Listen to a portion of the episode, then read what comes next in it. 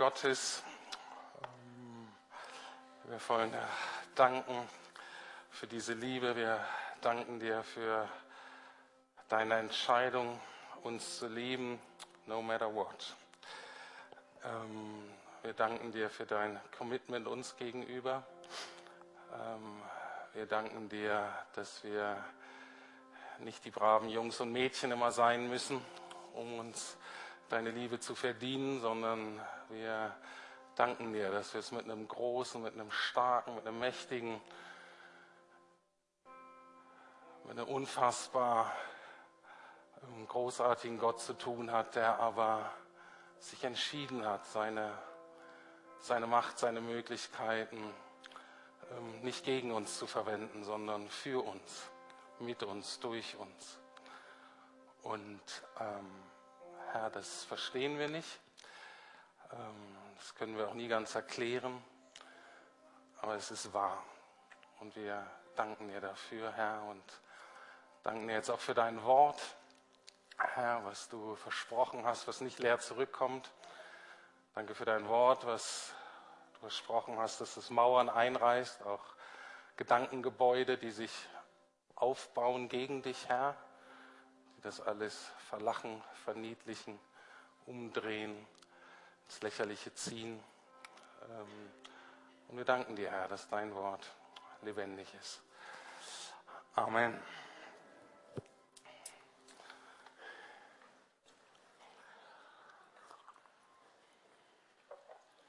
Die Gegenwart Gottes und ihre Auswirkungen. Hier vorne in der ersten Reihe sind noch ein paar Plätze frei. Ich weiß, die sind nicht besonders attraktiv. Ähm, und, ähm, aber warum soll es euch besser gehen als mir? Also, kommt nach vorne.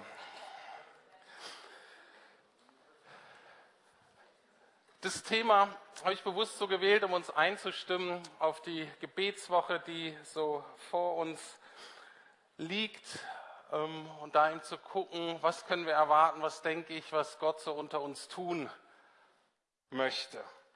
Und zwar, wir haben ja zwei Arten hier in der Gemeinde zu beten. Natürlich kann man immer auch zu Hause beten oder auf der Arbeit oder auf dem Klo oder egal, wo ihr seid, egal. Beten kann man überall, Gott ist überall, das ist super. Aber es ist auch gut, immer mal so zusammenzukommen. Und diese Woche haben wir ähm, zwei Möglichkeiten. Einerseits unten im Gebetsraum. Ich glaube, es gibt noch ein ein paar freie Plätze oder ein paar Plätze, auch wo man noch dazukommen kann. Das ist auf dem Herzlich Willkommen auf diesem Flyer. Da steht das, wie ihr euch anmelden könnt. Wenn ihr kein Internet habt, könnt ihr bestimmt auch zu jemandem kommen, der ein Internet hat und der das mit euch für euch da einloggt. Und wenn ihr denkt, boah, eine Stunde beten, das kriege ich ja nie hin. Äh, da komme ich so unter Druck, da erstarre ich äh, oder da sterbe ich vor Langeweile alles schon passiert. Äh, ähm, geht mal runter in diesen Raum. Wenn ihr da schon reinkommt, dann merkt ihr, dass Gott euch einlädt. Weil Gott den Menschen unter uns berufen hat, die die Gabe der Kreativität haben, die die Gabe haben, ähm, Schönheit so einzusetzen, dass Gott geehrt wird. Und geht mal in diesen Raum, ihr werdet hineingezogen. Und da sind auch mehrere Stationen, ich glaube, dass die allermeisten, die da eine Stunde verbringen werden, werden sagen, oh, die Zeit war eigentlich zu kurz. Deswegen herzliche Einladung für euch, gerade vielleicht in den Neuesern, das habe ich noch nie gemacht. Lasst euch doch mal drauf ein. Ähm, ich glaube, das wird gut. Und dann haben wir ähm, jeden Abend, ab heute Abend das Kickoff, ähm, jeden Abend dann bis Samstagabend von 19 Uhr bis 20.30 Uhr, heute Abend vielleicht einen Tick länger. Donnerstag beten wir für Neustart. Bitte auch da kommen. Da fangen wir erst um 19.30 Uhr an. Also verschiedene Gelegenheiten, um gemeinsam vor Gott zu treten und zu schauen, was er unter uns tut, aber ihm auf alle Fälle die Ehre zu geben und zu beten. So, erst einmal möchte ich mich um dieses Wort ein bisschen, das Wort ein bisschen besser angucken, das Wort Gegenwart. Was heißt das? Das kennt ihr vielleicht aus dem Schulunterricht, ne, in der Grammatik. Das ist die Gegenwart. Manchmal wird das auch Präsenz genannt. Und das ist eine ganz, ganz schreckliche Zeit. Wisst ihr warum? Weil Gott nur in der Gegenwart wirkt. Gott wirkt nur in der Gegenwart. Wenn wir sagen, dass Gottes Gegenwart da ist oder dass Gott präsent ist, heißt das, dass Gott wirkt und zwar hier und jetzt. Das Problem ist nur, dass wir ganz oft nicht da sind im Hier und Jetzt, sondern wir sind irgendwo anders. Und deswegen treffen wir Gott so selten. Einerseits sind wir ständig abgelenkt durch Medien, aber auch durch unsere Ängste, Angst vor Versagen, Scham, Leistungsdruck und so weiter, sind wir entweder emotional, gedanklich in der Vergangenheit und, ähm, und sagen, oh, warum habe ich das nur gemacht und wieso ist das passiert und was kann ich noch tun, bin in der Vergangenheit. Oder ich bin schon mit irgendwelchen Gedanken bei Aufgaben, die in der Zukunft liegen. Ah, daran muss ich noch denken und, daran, und das muss ich noch vorbereiten und so weiter. Und wir sind ganz selten im Hier und Jetzt. Und deswegen müssen wir als allererste Gebetsübung, gerade wir als Generation in der Zeit, in der wir leben, müssen wir lernen, wieder da zu sein. Deswegen eine Buchempfehlung für euch von Johannes Hartl, kannst du mal zeigen, das heißt einfach Gebet. Und es zeigt am Anfang ein paar Übungen, wie wir das schaffen, uns bewusst zu machen, dass ich jetzt hier bin und nicht woanders. Und dass Gott mich auch nur hier und jetzt erreichen kann. Deswegen gebe ich dir jetzt 15 Sekunden mal zu checken, ob du wirklich da bist. Und dich zu entscheiden, ich bin jetzt hier, auch gedanklich, emotional, manchmal hilft das, zu wissen, hier, ich bin wirklich auf diesem Stuhl, ihr spürt den Stuhl unterm Po und ähm, ihr merkt, ihr seid hier, ihr kommt hier nicht weg. Und ihr könnt euch aber auch entscheiden, jetzt es, bin ich hier und das ist gut.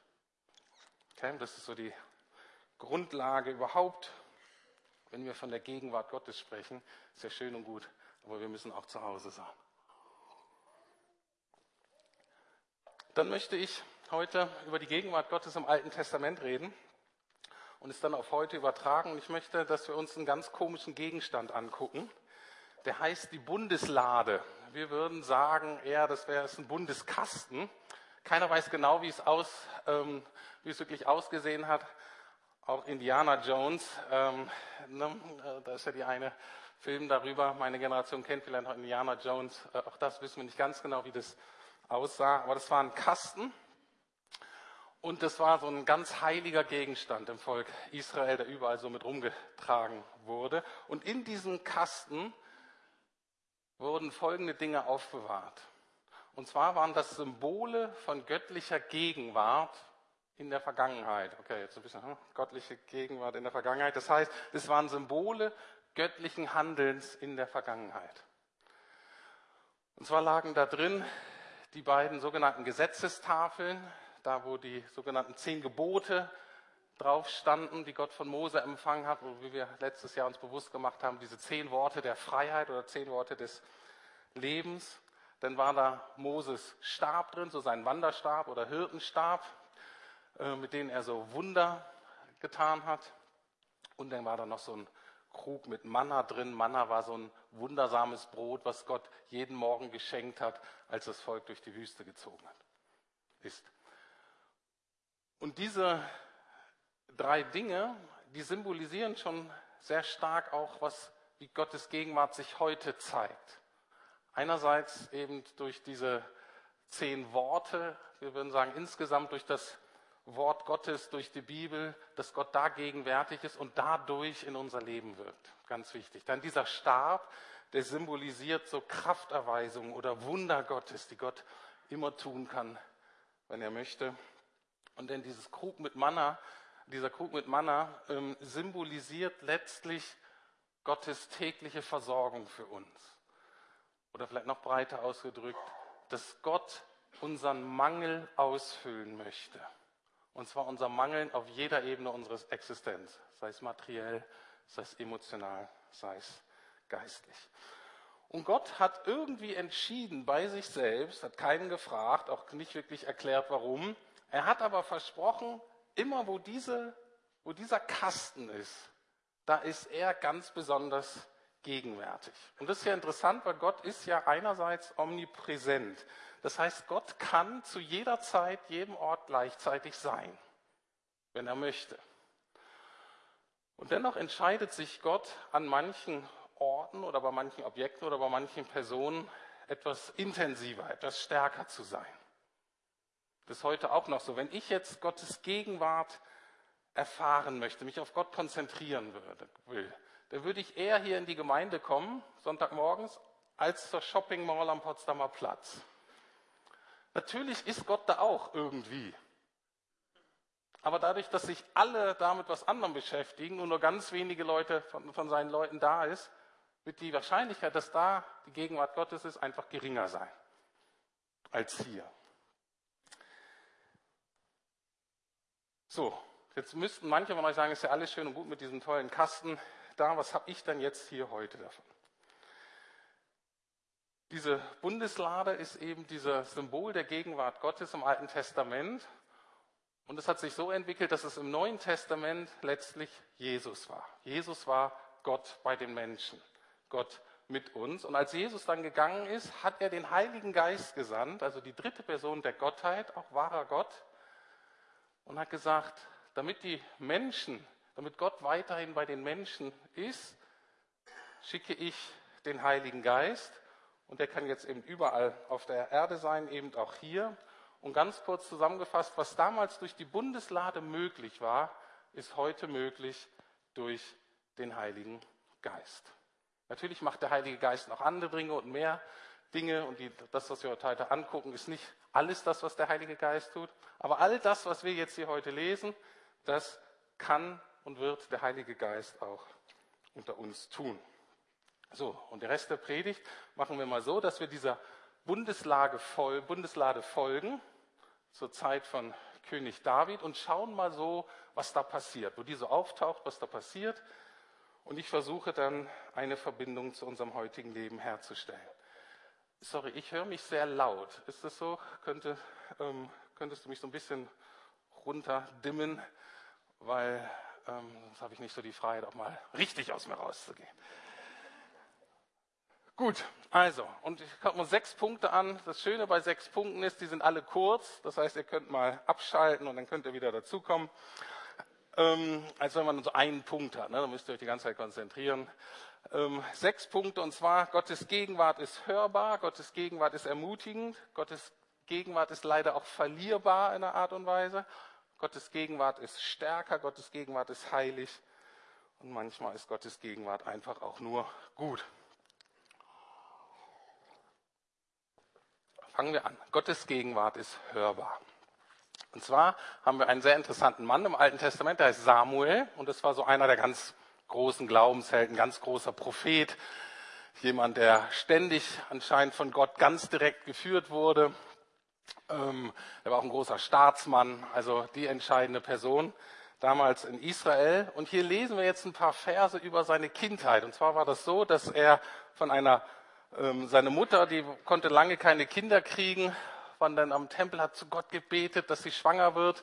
Und dann hat sie versprochen, wenn du mir ein Kind schenkst, dann genießt es sozusagen die Schulbildung am Tempel. Und dann wurde sie eben schwanger und wurde dann ähm, entwöhnt. Also die ersten Jahre war es dann ähm, eben natürlich noch bei der Mutter und dann irgendwann, wir würden wahrscheinlich so sagen fünf, sechs Jahre, wenn es so in die Schule geht, wenn es so um die Bildung geht, dann wurde dieser Samuel an den Tempel gebracht unter der Obhut des damaligen Priesters Eli. Und dann lesen wir Folgendes von diesem jungen Samuel. Der junge Samuel diente Jahwe unter Aufsicht des Priesters Eli. Damals war, waren Worte Jahwes und Visionen selten. Eines Nachts geschah es. Eli schlief an seinem gewohnten Platz. Er war schon fast erblindet. Samuel, also der kleine Junge, schlief im Heiligtum wo sich auch die Bundeslade befand. Die Lampe Gottes brannte noch, als Jahwe rief, Samuel. Ja, antwortete er und lief dann zu Eli. Hier bin ich, du hast mich gerufen. Nein, sagte Eli, ich habe dich nicht gerufen. Leg dich wieder hin. Das geschieht dann noch so ein paar Mal, eben bis Samuel kapiert, wow, Gott spricht zu mir. Aber was ich hier faszinierend finde, da ist ein kleiner Junge und der schläft neben der Bundeslade.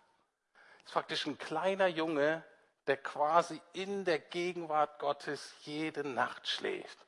Kann nur was Gutes bei rauskommen. Aber es war zu einer Zeit, da waren Visionen erst noch selten. Und Samuel hört dann Gottes Stimme und irgendwann kapiert er, wow, Gott nimmt ja wirklich Kontakt mit mir auf. Aber er braucht einige Zeit, bis er das kapiert. Und dann wird aus diesem Jungen eben dieser große Prophet, dieser große Staatsmann, der regelmäßig eben Visionen, Bilder, Worte von Gott gekriegt hat. Kurzen Einschub. Vielleicht sind einige von euch neu hier, erste Mal hier oder relativ neu mit diesem Thema, wow, dieses Übernatürliche und, und Reden Gottes ist ja so ein bisschen sonderbar. Ähm, aber vielleicht bist du auch gerade hier, weil du merkst, es gibt da auch mehr und du vielleicht schon so angefangen hast zu erfahren, wow, da gibt es vielleicht jemand, der irgendwie Kontakt mit mir aufnehmen will oder du hast so eine innere Stimme oder eine innere Überzeugung, dass du dich damit jetzt beschäftigen sollst. Wenn das so ist, dann sprich uns doch an. Die meisten von uns haben mal so angefangen und wir helfen dir gern, diese Erfahrung einzuordnen. Was, was hat das jetzt zu bedeuten? Aber was ich so ermutigend finde an dieser Stelle ist, dass Gott eben Kontakt aufgenommen hat, schon gesprochen hat zu diesem jungen Samuel. Das heißt, die Ermutigung auch für uns alle, dass Gott zu uns allen, egal wo wir gerade stehen, egal wie gut wir ihn schon kennen oder nicht, Kontakt aufnehmen möchte und auch kann dass er mit uns so kommunizieren kann, dass wir das irgendwie kapieren. Von unserem Hintergrund, wie wir gestrickt sind und so weiter. Und das erwarte ich in dieser Woche, dass in dieser Gebetswoche Gott wirklich zu uns spricht. Entweder so ganz direkt oder eben durch die Bibel, durch die gemeinsamen Gebetszeiten, durch die Lobpreiszeiten, vielleicht auch durch andere Menschen. Aber ich erwarte diese Woche, dass Gott wirklich zu uns redet so dass wir es kapieren, dass wir merken, oh, das ist von Gott und dass in dieser Woche Visionen eben nicht selten sind. Mit Visionen meine ich jetzt nicht Halluzinationen oder solche, wo man sagt, gut, da gehen wir mal zusammen zum Arzt, äh, ähm, sondern solche, von denen denken, das ist wirklich Gott, der mit uns kommuniziert. Zweiter Punkt. Wir lesen dann Folgendes von der Bundeslade, die das Volk Israel damals war immer im Krieg mit so einem Nachbarvolk, das hieß die Philister. Und die Anführer des Volkes holen die Lade dann aus irgendeiner anderen Stadt, da wo gerade das Herrlager ist, weil sie sich einfach Unterstützung im Kampf gegen diese Philister erhoffen. Und dann lesen wir, als die Lade Jahwes ins Lager kam, brach unter den Israeliten ein Jubelsturm los, dass die Erde dröhnte. Die Gegenwart Gottes kommt, das Volk Gottes ist begeistert. Allerdings in einem sehr zielgerichteten Grund war, wir haben gesagt, jetzt ist Gott bei uns, jetzt werden wir die Feinde im Kampf besiegen. Darauf möchte ich jetzt nicht eingehen, ich möchte es gleich auf uns übertragen und fragen, was sind denn deine Feinde zurzeit? Was sind die Kämpfe, in denen du gerade steckst? Wer oder was bedrängt dich? Wo brauchst du Hilfe? Und dieser Text sagt uns zu, dass Gott dir und mir eben in unseren Herausforderungen, in unseren Kämpfen helfen möchte. Wenn wir über die Gottes Gegenwart reden, dann ist es nicht so ein Wellnessprogramm und dass Gott dann alle Schwierigkeiten aus unserem Leben rausnimmt. Nein. Sondern dieser Text ermutigt uns zu sagen, okay, es geht ein Kampf, ich habe einen Kampf zu kämpfen, aber Gott ist bei mir. Und das erwarte ich diese Woche, dass wir das ganz konkret erleben. Nächste Episode mit der Bundeslade. Ähm, wie gesagt, da war immer dieser Krieg, dieser Kampf mit den Philistern und einmal erobern eben die Philister gerade die Stadt, den Ort, wo die Bundeslade ist und nehmen die mit. Und dann die Reaktion darauf ist total interessant. Da lesen wir, die Herrlichkeit ist von Israel gewichen, denn die Lade Gottes ist erbeutet worden. Und wenn man das dann mal liest im gesamten Kontext, dann ist das sehr, sehr dramatisch. Dieser Eli, dieser alte Priester, als der davon hört, dass die Lade Gottes von den Philistern mitgenommen wurde, kriegt er einen Herzinfarkt und fällt tot um.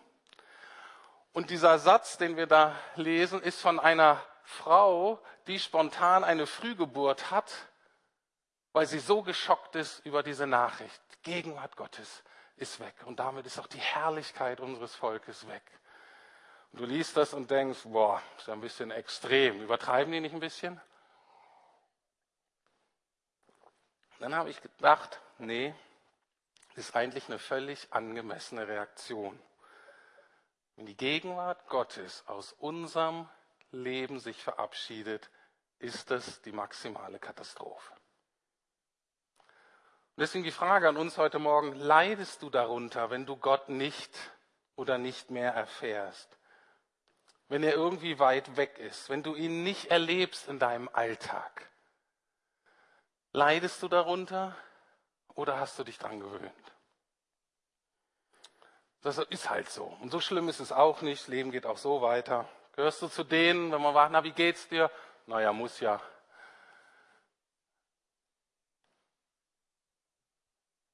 Das ist ein sehr schmerzhaftes Thema. Und normalerweise heißt das, das sind so die Wüstenzeiten in unserem Leben. Ähm, die alte Kirche nannte das, das sind die Erfahrungen der Seelennächte oder eben, das ist die Nacht der Seele. Das sind die Zeiten, in denen wir uns fern fühlen von Gott, in denen wir davon überzeugt sind, dass Gott eben uns nicht mehr liebt. Der scheint für alle da zu sein, aber für uns scheint er sich nicht zu interessieren. Und selbst wenn wir theoretisch irgendwie wissen, dass das nicht stimmt, unsere Erfahrung zeigt uns das. Es sind die Zeiten von sehr starken Zweifeln, wo wir davon überzeugt sind, dass mit diesem Jesus war einfach ein Fehlgriff. Ich habe jetzt alles auf diese eine Karte gesetzt und ich merke, ich dachte, das ist die Trumpfkarte, aber die sticht einfach nicht. Das mit diesem Jesus, das ist einfach zu extrem, zu exklusiv, bringt letztlich doch nicht so richtig was. Es sind so die Zeiten, wo du eigentlich irgendwie ganz gerne zurückkommen wollen würdest zu Gott, aber irgendwie feststeckst und keine Ahnung hast, wie das gehen soll. Das sind ganz schlimme Zeiten. Wenn du länger mit Jesus unterwegs bist, wirst du wahrscheinlich solche Zeiten kennen. Ich kenne sie und ich gehe auch davon aus, dass ich solche Zeiten noch ein oder zweimal erleben werden muss. Und diese Zeiten sind schlimm. Aber noch schlimmer ist es, zu versuchen, sich wohnlich in dieser Wüste einzurichten und sich klar und sich zu überzeugen, na so ist es halt und vielleicht gar nicht mehr daraus zu wollen. Das ist noch schlimmer. Und wenn wir uns diese Woche Gott aussetzen, dann kann das sein, dass für manche von uns eben diese sehr schmerzhafte Erfahrung wartet, indem dir vielleicht die Gottesferne dieser Zeit nochmal ganz bewusst deutlich wird. Oder aber auch insgesamt vielleicht die Leere und Sinnlosigkeit deines Lebens in den letzten Monaten und den letzten Jahren. Und plötzlich merkst du das und lässt es zu. Und es darf dann auch richtig, richtig wehtun. Das darf uns dann auch erschüttern und packen. Und wofür ich bete ist, da dürfen dann auch Tränen fließen. Aber oft bringen gerade diese Tränen unsere Wüste dann wieder zum Blühen. Ermöglichen uns diese Tränen wieder neu zu hoffen, dass es anders sein kann und dass wir Gott auch so erfahren, von dem wir eigentlich wissen, dass er ist und dass das geschieht. Dafür bete ich diese Woche. Kommen wir jetzt zu einer meiner Lieblingsstellen in der Bibel. Jetzt haben ja die Philister diese Bundeslade ähm, erobert. Das heißt, Israel trauert, weil sie Gottes Gegenwart verloren haben. Jetzt haben aber diese Philister Gottes Gegenwart. Jetzt lesen wir mal, was da passiert. Die Philister brachten die erbeutete Lade Gottes von eben Eser nach Aschdod in den Tempel ihres Gottes Dagon und stellten sie neben dessen Standbild auf. Ist klar, ne? ist ein religiöses Objekt. Die haben natürlich auch eine Religion und ihre Götzen und einen Tempel, und dann stellen die das natürlich rein. Jetzt stellt euch mal vor, Gottes Gegenwart ist eingesperrt in diesem dunklen Raum mit diesen anderen Götzenbildern. Was passiert? Wenn jetzt irgendjemand von euch hier sitzt, oh, der arme Heilige Geist, es ist ganz dunkel dort, diese bösen Götzen. Okay, ähm, lies die Bibel, lass dein Gottesbild verändern. Was passiert? Als die Einwohner Aschdots am nächsten Morgen in den Tempel kamen, war Dagon auf einmal umgestürzt und lag das Gesicht auf dem Boden vor der Lade Jahwes. Und dann, das ist so bezeichnend, sie nahmen sich seiner an und stellten wieder an seinen Platz. Wenn du dich um deinen Gott kümmern musst, wenn du sicherstellen musst, dass dein Gott irgendwie aufrecht steht, dann hast du den falschen Gott gewählt dann hast du echt ein Problem. Das Problem ist nur, dass manche so denken, dass sie sich krumm buckeln müssen, damit Gott gerade steht. Damit Gott groß rauskommt, damit Gott gesund ist. Nein, das ist falsche Religion. Falsche Religion ist, dass Menschen sich für ihren Gott opfern, dass Menschen sich für ihren Gott kaputt machen. Beim Gott Abraham, Israel, äh, Abraham, Isaaks und Jakobs ist völlig anders der richtet uns auf. Na, jedenfalls ist es so, die Armen, die sagen, Mensch, armer Dagon, haben ihn wieder so hingestellt, dass er wieder ein bisschen respektabel zumindest aussieht. Geht aber weiter. Als die Einwohner Aschdots am nächsten Morgen in den ah, nee, dann. Und doch am nächsten Morgen lag Dagon wieder vor der Lade Jahwes am Boden. Aber nur sein Rumpf war übrig geblieben. Sein Kopf und seine Hände waren abgehauen und lagen auf der Schwelle. Das ist das, was passiert, wenn Gott, der wahre Gott, wenn der Heilige Geist direkt auf wiedergöttliche Kräfte prallen. Und deswegen die Frage für uns diese Woche, was sind deine Götzen, was sind deine Nebengötter, zu denen du noch Zuflucht suchst? Oder anders gesagt, wer hat eigentlich zu viel Macht über dein Leben?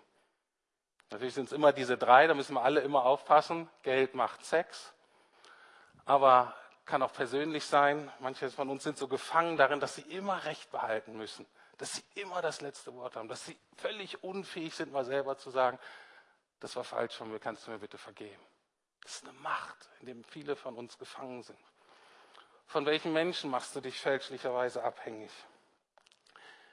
In der Gegenwart Gottes können, sollen, werden diese Mächte besiegt werden. Und ich erwarte, dass in dieser Woche die Macht feindlicher Mächte, anderen Göttern, denen wir uns zugewandt haben, aber auch die Macht von Abhängigkeiten, schlechten Angewohnheiten, Lügen, Scham, Minderwertigkeiten gebrochen werden, weil Gottes Gegenwart einfach stärker ist. Wir bleiben mal bei den armen Philistern mit der Gegenwart Gottes ist ja auch nicht so lustig für die, weil die merken, wo, jetzt haben wir hier so ein Atomkraftwerk bei uns und wir wissen nicht, wohin damit. Und die versuchen den schwarzen Peter sozusagen immer weiter zu schieben. Und geht's von Dorf zu Dorf und immer das Gleiche da, wo die landet, die Lade, werden die Leute krank, kriegen die Pest, kriegen die Cholera und die kriegen eine Panik. Was machen wir denn damit? Irgendjemand fasst das mal gut zusammen. Die Leute von Beth Shemesh, die sagten, kann überhaupt jemand in der Nähe von diesem heiligen Gott Yahweh leben? Er soll von uns wegziehen. Aber zu wem? Ein echtes Problem.